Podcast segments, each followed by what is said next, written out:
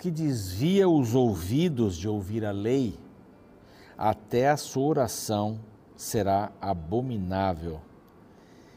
Esse é o verso 9 do capítulo 28 de Provérbios. Esse verso nem sempre é bem entendido.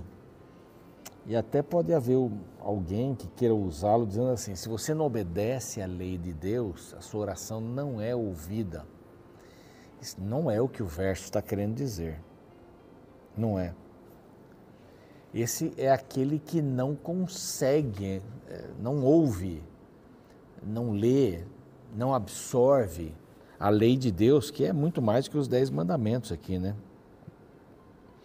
O verso seguinte vai dizer assim: O que desvia os retos para o mau caminho, ele mesmo cairá na cova que fez, mas os íntegros herdarão o bem. Então, está aqui, é, é, um, é um contexto bem interessante. Os que buscam a Deus, o pobre na integridade é melhor do que o rico perverso. Então, são, são boas comparações. Aqui diz assim: você não está ouvindo a palavra de Deus? Como é que você vai orar? Você vai orar pelo quê? A oração ser abominável assim, é, é uma oração interesseira, é uma oração de troca.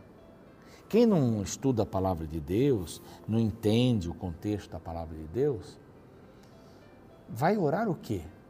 Vai pedir, né? fazer uma lista de pedidos. Olha, eu quero isso, quero um Papai Noel da vida.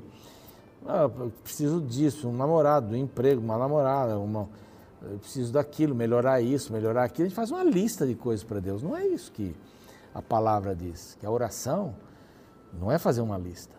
A oração é conversar com um amigo. É isso. Abrir o coração para Deus com um amigo. Você vê que é, é mais profundo então tem que dar ouvidos para a lei, para a palavra, para poder entender bem o que é oração. Isso não quer dizer assim, ah, eu, a pessoa não guarda um mandamento, Deus não vai ouvi-la, porque ela não guarda um mandamento. É a história de Jó, né? É a mesma coisa que a gente está vendo. Então, se uma pessoa está quebrou um mandamento, vamos dizer assim, adulterou, mentiu, roubou, sei lá, falando dos dez mandamentos.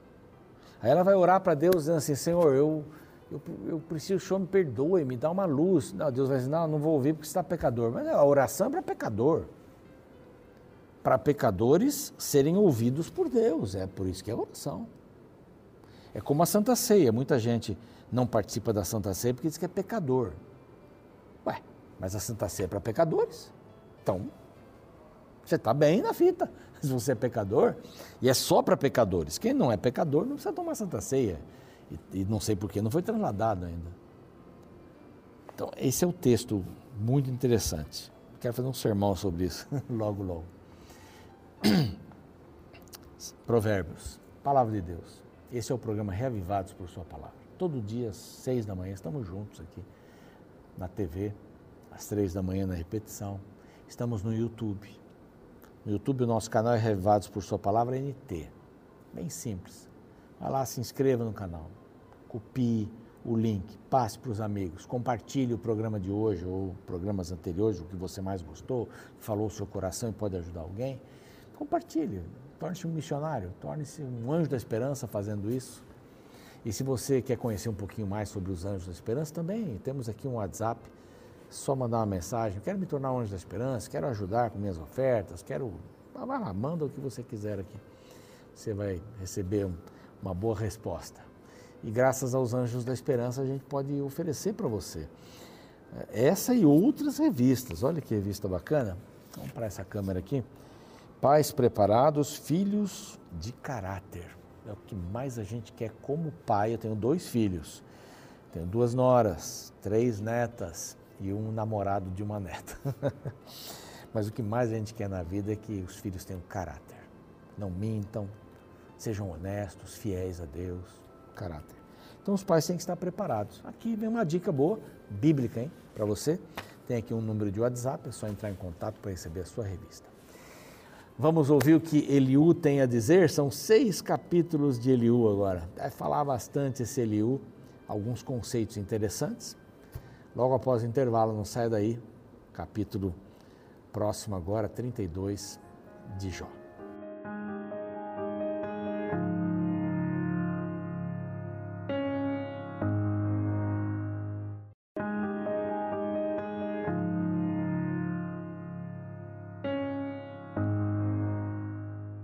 Muito bem, estamos de volta com o programa Reavivados por Sua Palavra aqui da TV Novo Tempo. Que bom que você está aí com a gente, nos acompanhando.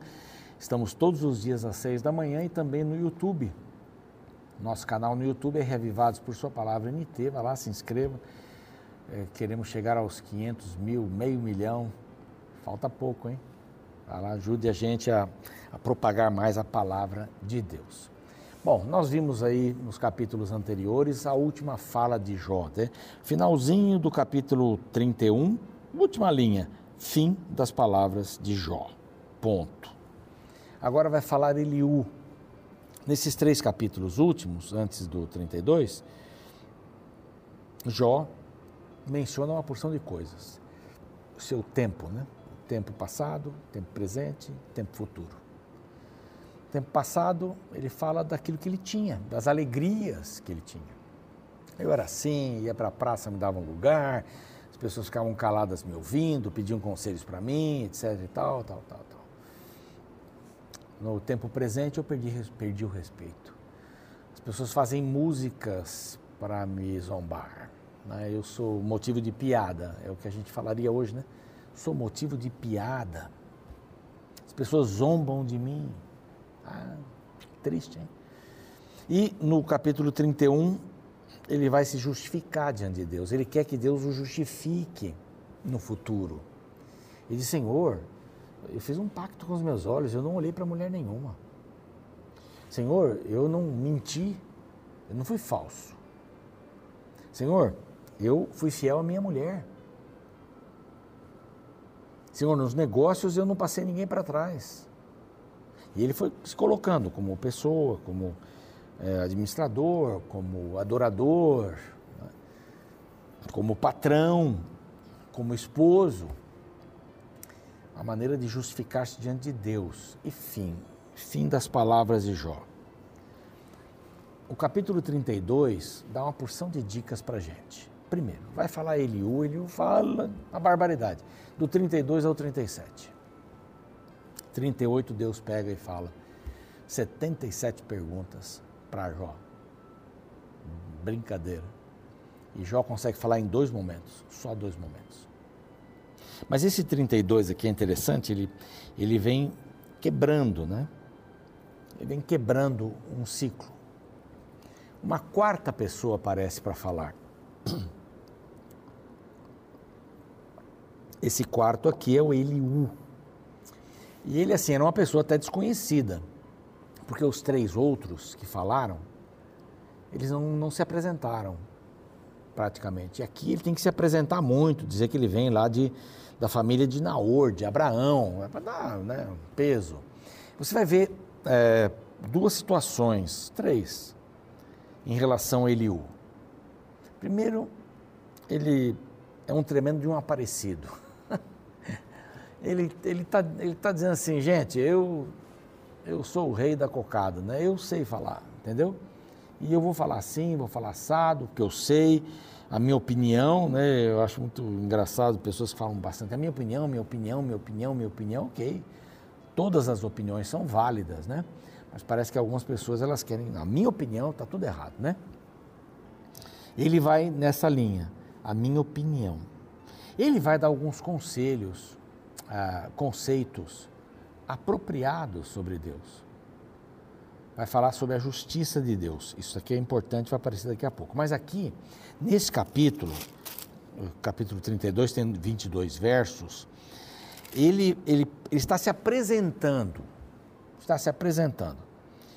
Então, depois que os três homens falaram, e parece que não tinham mais o que falar, falaram três vezes cada um, praticamente foram três vezes, três, três blocos, né? Até falar um pouquinho mais, mas três blocos em que os três se envolvem e falam com Jó. Falam no sentido de, de reprovar Jó, não falam no sentido de erguer Jó. Tanto é que a ideia que este capítulo nos dá é assim: cessaram, verso primeiro, cessaram aqueles três homens de responder a Jó no tocante ao se ele ter ao se ter ele por justo aos seus próprios olhos. Tá. Aqui capta Moisés, essa ideia, e diz assim: cessaram. Sabe, tipo assim, nós já falamos tanto aqui, não dá, não tem jeito. Jó não tem jeito, porque ele se acha justo aos seus próprios olhos. Então, olha que a linha bem tênue. Jó, ele estava indignado até, porque os colegas estavam dizendo, os amigos lá, sei lá, se eram amigos mesmo, né? No peito, não eram no peito, não. Mas eles estavam querendo que Jó dissesse: Eu pequei, por isso eu estou sofrendo. E essa não era a teologia. Jó entendia bem essa teologia. Por isso que o diabo não entrou em cena para dizer assim: Está vendo? Olha, não falei que ele ia reclamar, porque ele não entendia que pecado era igual a uma consequência. Não era assim que ele entendia, ele estava indignado com isso. E as falas dele foram nessa direção em relação aos, aos seus amigos. Aí depois, quando ele, ele corta e começa a falar, né, fala é, da, do passado, do presente, do futuro, o que ele imaginava que Deus podia fazer para ele no futuro, ele deixa passar um pouquinho mais essa ideia de que ele não tem um pecado que o levou a receber esse castigo. E essa era, esse era o tema, essa era a matéria dele.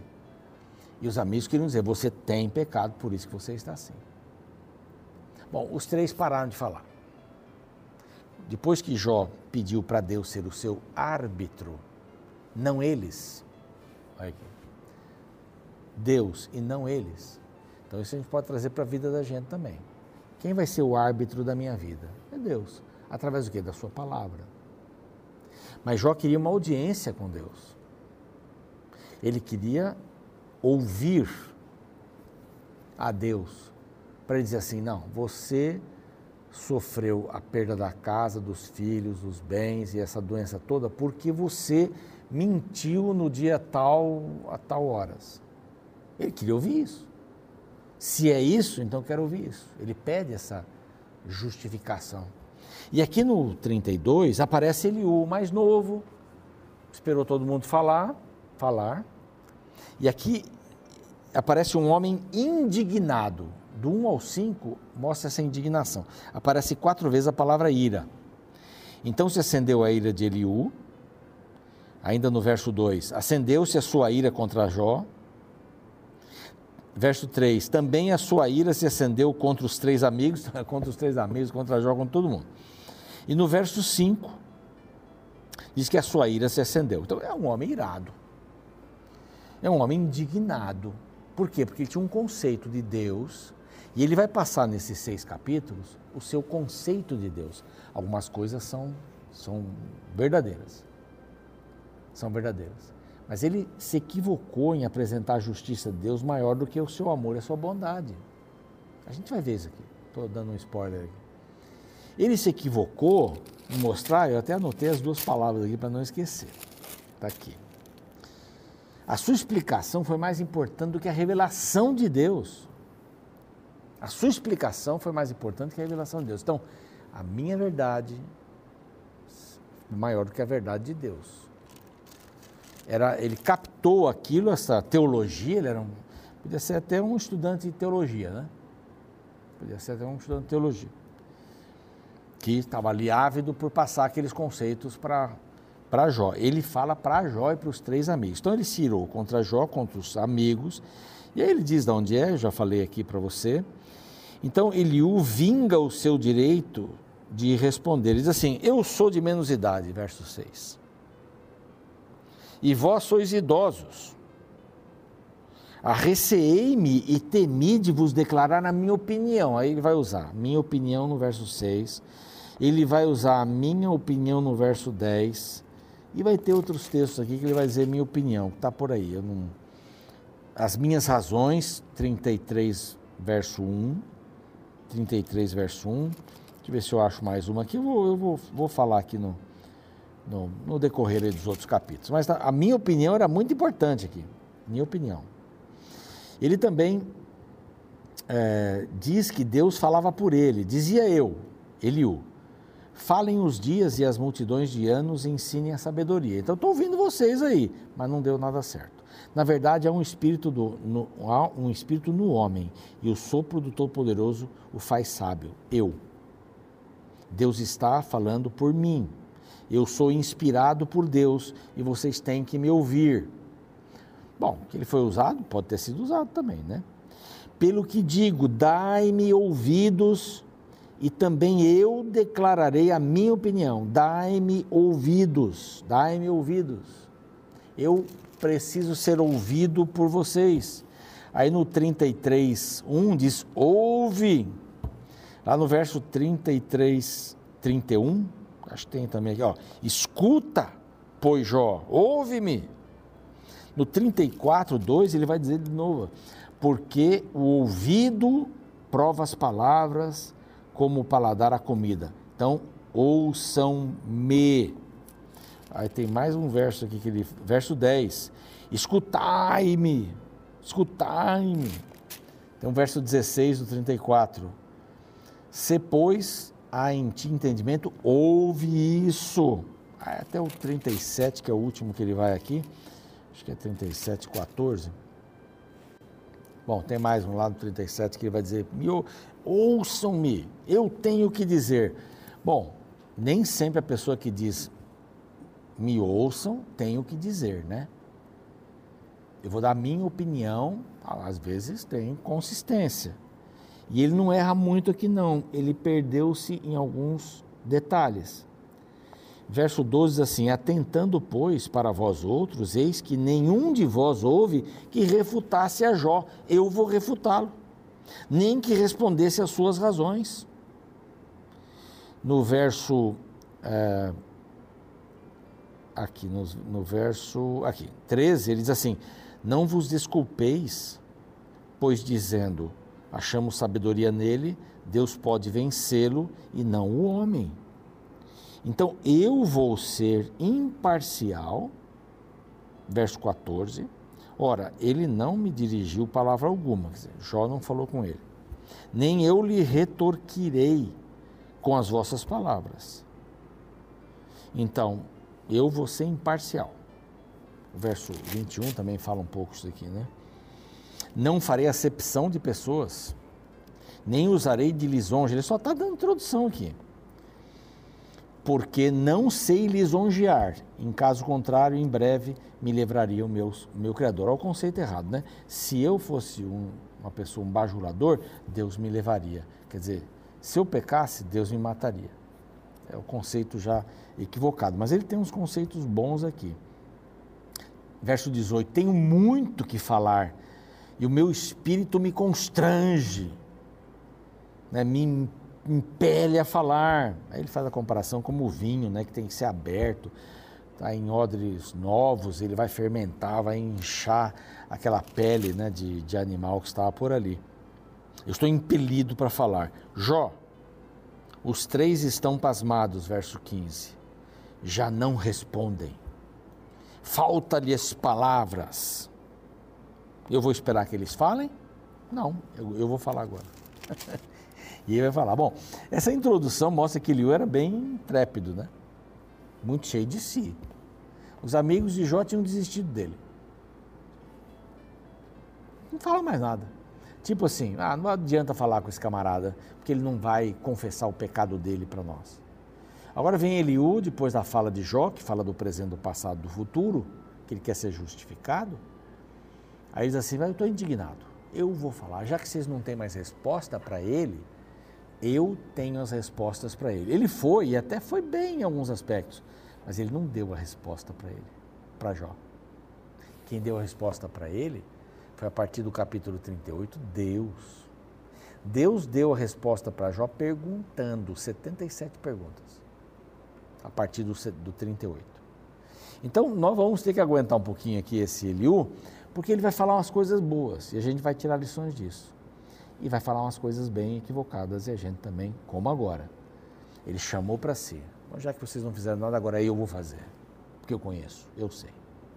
Um pouco de humildade é bom também, né? Para ensinar. Aliás, muita humildade vai ensinar bem melhor.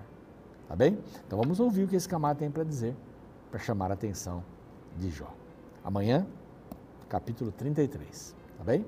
Vamos orar. Pai amado, pedimos a tua bênção para que possamos entender um pouco mais a respeito do teu amor e da importância de nos relacionarmos contigo, muito mais do que sabermos os conceitos.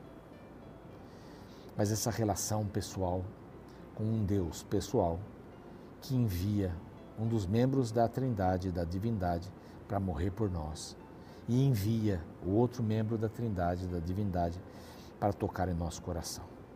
É que te rogamos por Cristo. Amém. Amanhã a gente se vê, o programa segue eu fico por aqui. Até lá. Provavelmente você já deve ter ouvido falar sobre um personagem do mundo dos quadrinhos chamado Hulk. Este é propriedade da Marvel Comics e foi concebido pelo roteirista Stan Lee, tendo suas histórias publicadas desde 1960. A trama gira em torno de um pacato intelectual cientista chamado Dr. Bruce Banner, um homem extremamente irracional que não pode ser colocado em situações tensas. Diante do estresse, Bruce fica possuído pela raiva e perde o controle da racionalidade, transformando-se em um monstro incontrolável que destrói tudo ao seu redor, machucando inclusive as pessoas a quem ama. Interessante é que depois que a raiva passa, o monstro desaparece e o doutor recupera o juízo. Porém, ao observar tudo que fez ao perder a cabeça, a tristeza substitui a ira e Bene, envergonhado, se isola do mundo em um estado de depressão. Sabe, este super-herói na verdade é uma metáfora da psique humana. Ele representa as pessoas que perdem a capacidade de agir racionalmente diante da raiva. Indivíduos que, diante da ira, destroem coisas, magoam pessoas, tomam decisões tolas e só depois que a situação passa é que refletem arrependidos no que fizeram. Algo semelhante pode ser visto no capítulo 32 do livro de Jó. Nesta sessão surge um novo personagem chamado Eliú, ele pede permissão para opinar sobre sua percepção do que achava das ideias apresentadas nos diálogos entre Jó e seus amigos. O que chama a atenção é que já nos primeiros versos do capítulo aparece três vezes a palavra ira, referindo-se a seu sentimento diante do que via. No verso 2 lemos: Então se acendeu a ira de Eliú, filho de Baraquel ou Buzita, da família de Rão. Acendeu-se a sua ira contra Jó, porque este pretendia ser mais justo do que Deus. A questão da ira aparece novamente em outros versos deste capítulo. O verso 3 destaca que acendeu sua ira contra os inimigos de Jó. E no verso 5 repete novamente que ele ficou irado com a falta de argumentos de Jó. Embora somente amanhã analisaremos o discurso de Eliú, já podemos antecipar que nada de bom pode sair da boca de alguém irado. E de fato, Eliú fala muitas coisas importantes, mas em um tom extremamente insensível. Suas palavras destilavam ódio e não o amor. Um autor desconhecido afirmou: Raiva é aquele negócio que faz a boca ser mais rápido do que a cabeça. E de fato, falar com raiva te faz perder a razão, mesmo que você esteja certo na informação. Então, na próxima vez que você estiver com raiva de algo que te aconteceu, a melhor coisa é não tomar nenhuma decisão neste contexto. Espere a nuvem da ira passar para que seus olhos enxerguem de maneira mais clara o que deve ser feito. Como escreveu acertadamente Ambrose Bierce, fale quando estiver com raiva e fará o melhor discurso, do qual se arrependerá.